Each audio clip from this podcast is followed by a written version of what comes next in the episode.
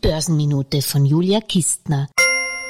Politische Börsen haben lange Beine, behaupte ich einfach so, auch wenn ich damit Altmeister André Castellani widerspreche. Dessen legendärer Spruch lautete ja, politische Börsen haben kurze Beine. Was so viel heißt wie, dass politische Einflüsse an der Börse deutlich kürzer wirken als wirtschaftliche Entwicklungen.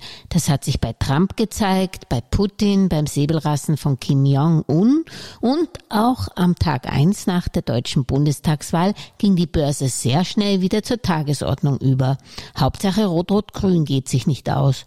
Und doch bin ich überzeugt, haben sich die Zeiten stark geändert und politische Einflüsse wirken sich seit der Finanzkrise 2008 und verstärkt durch die Pandemie sehr wohl längerfristig aus, weil eben Reregulierungen wieder stark zugenommen haben.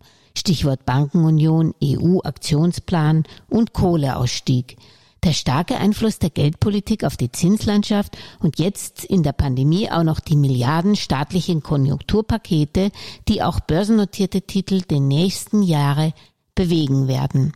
Hinzu kommt auch, dass der Staat sich als Neoaktionär in krisengeschüttelten Branchen wieder stärker engagiert. Man denke nur an TUI und Lufthansa oder wie in der Schweiz die Nationalbank in vielen Bluechips große Aktienpakete hält.